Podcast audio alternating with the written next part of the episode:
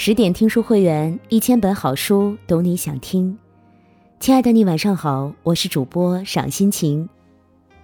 今天我们要分享的文章是《小偷家族》，一群小偷告诉我们什么是家。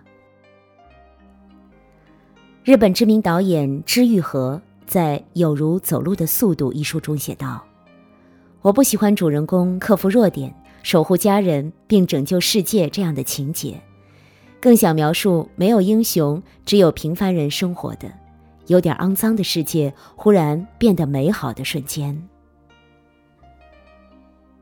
这句话几乎贯穿了他的整个创作生涯。他擅长用温情脉脉的镜头，将错综复杂的人性一一呈现在屏幕上。波澜不惊的电影镜头，总能让我们感受到生活的无奈和情感的重要。是知遇和用电影给我们打开的启示录，其实也是生活想教给我们的。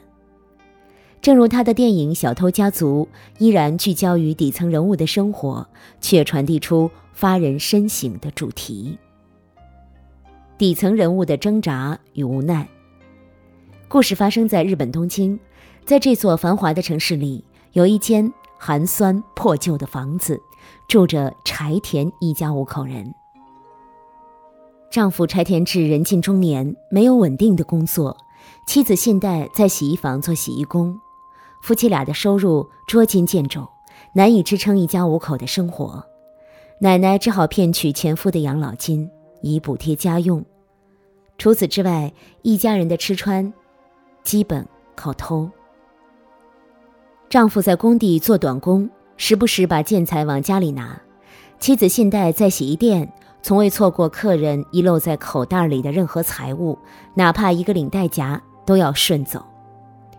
电影开幕就是柴田志父子俩在超市鬼鬼祟祟地偷东西，全家的衣服也都是在服装店偷来的，孩子的玩具去小卖部偷，连年迈的奶奶都是惯偷，时常在游戏厅偷邻座的游戏币。比起偷盗，更可恶的是。全家人都觉得偷盗极为正常，半点羞愧之心都没有。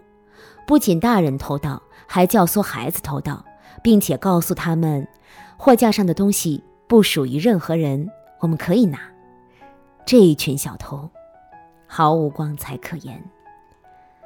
更让人匪夷所思的是，丈夫柴田志和妻子信代还是背负命案的人。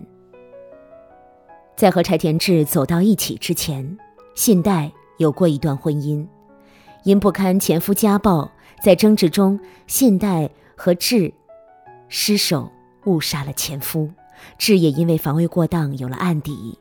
就这样，两个劣迹斑斑的人一直靠着偷偷摸摸过着见不得人的日子。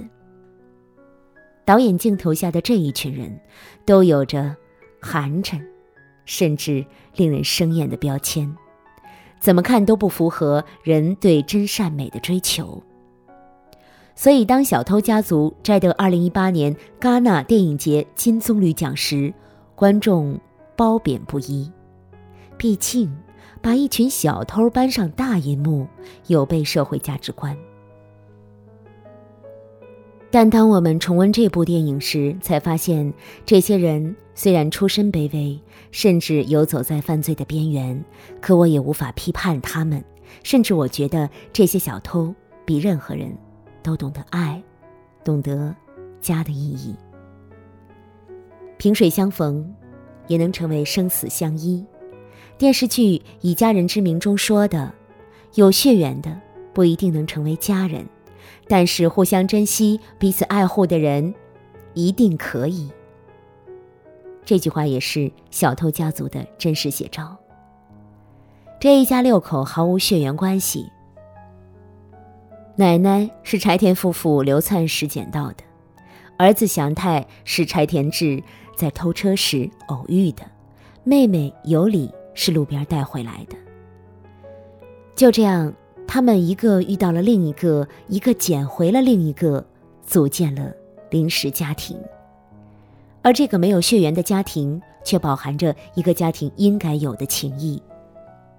寒冬的早晨，天没亮，志就要出门打工了。信代和奶奶一起送他出门，奶奶还不忘给儿子的保温瓶装满热水。等到晚上，一家人整整齐齐地坐在小桌子前，开开心心地吃着只有白菜和面筋的寿喜锅。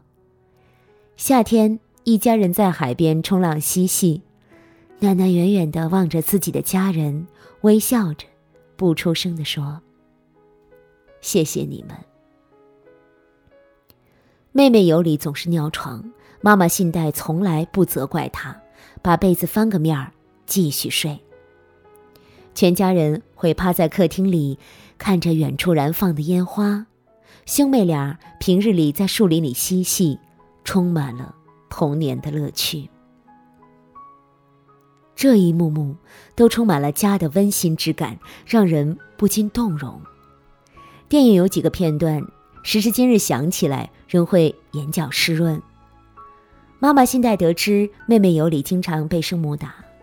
他把尤里揽入怀中，告诉他：“如果说爱你还打你，那一定是说谎；如果爱你，就会像我这样紧紧抱住你。”为了尤里能够继续在这个家幸福的生活下去，信代不惜放弃自己的工作，只希望同事不要告发他收留了这个孩子。审讯室里，妈妈信代担心大志有前科无法减刑，于是义无反顾地承担了所有的罪行。作为常人，实际上很难理解，一个做过应招女郎、偷过东西、犯过罪的人，内心仍旧有着对家人的爱和牺牲。所谓的家人也不过如此，他们本是孤独的灵魂。却在这里得到了救赎与慰藉。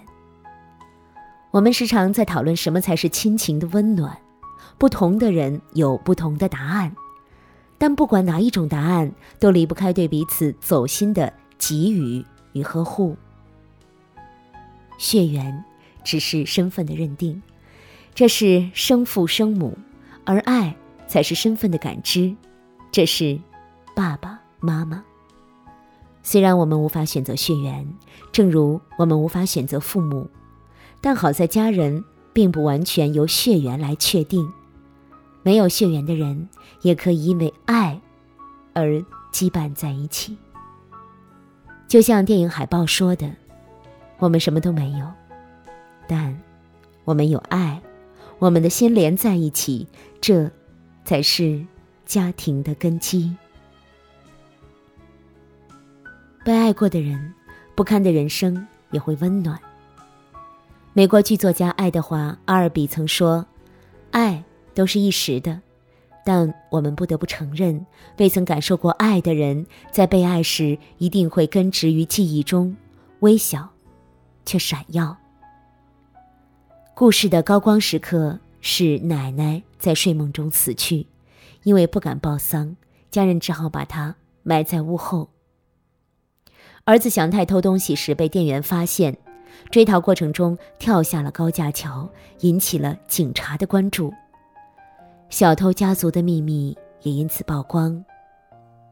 妹妹尤里被送回自己父母的身边，哥哥祥太被安排进了类似孤儿院的机构，妈妈信代因弃尸罪被逮捕，小偷家族就此分崩离析。电影的结局并不圆满，每个人都回到原来的轨道继续生活，但在这个临时组建的家庭里，他们每个人都曾被完整的爱过。如果失去不可避免，但曾经拥有了足以慰藉的心灵，这些温暖如同一束光，照亮了漫长而幽暗的人生隧道。去了天堂的奶奶也因为曾被家人温柔待过，对此生没了遗憾。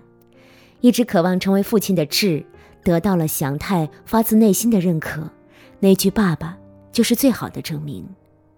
失去了人生自由的信代，灵魂却比以前更加饱满，因为他有一儿一女，视他为母亲。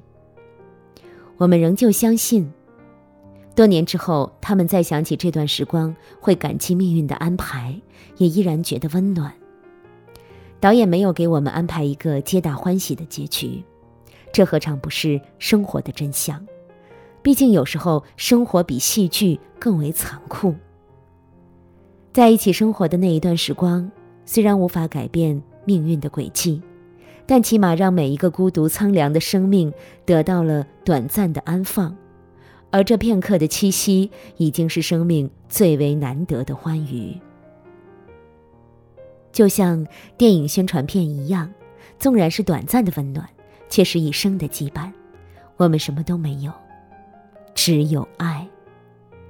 人的记忆会随着时间消散，生命也会终结，但这个临时组建的家，给他们带来的那些深情与美好，会根植于记忆中，不会消失。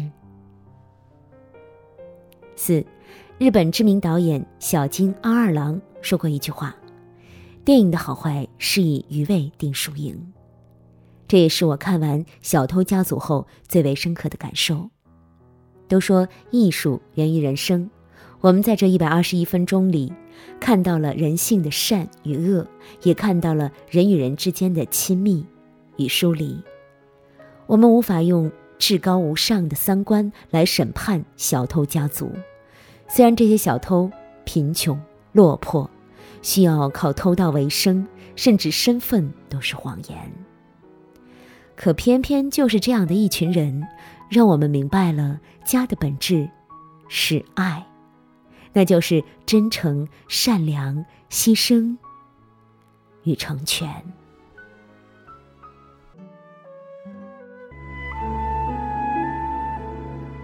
更多美文，请继续关注十点读书，也欢迎把我们推荐给你的朋友和家人，让我们一起在阅读里成为更好的自己。我是赏心情，我在美丽的渤海之滨山东龙口向您道声晚安，晚安喽！用我的声音让您安静而丰盈。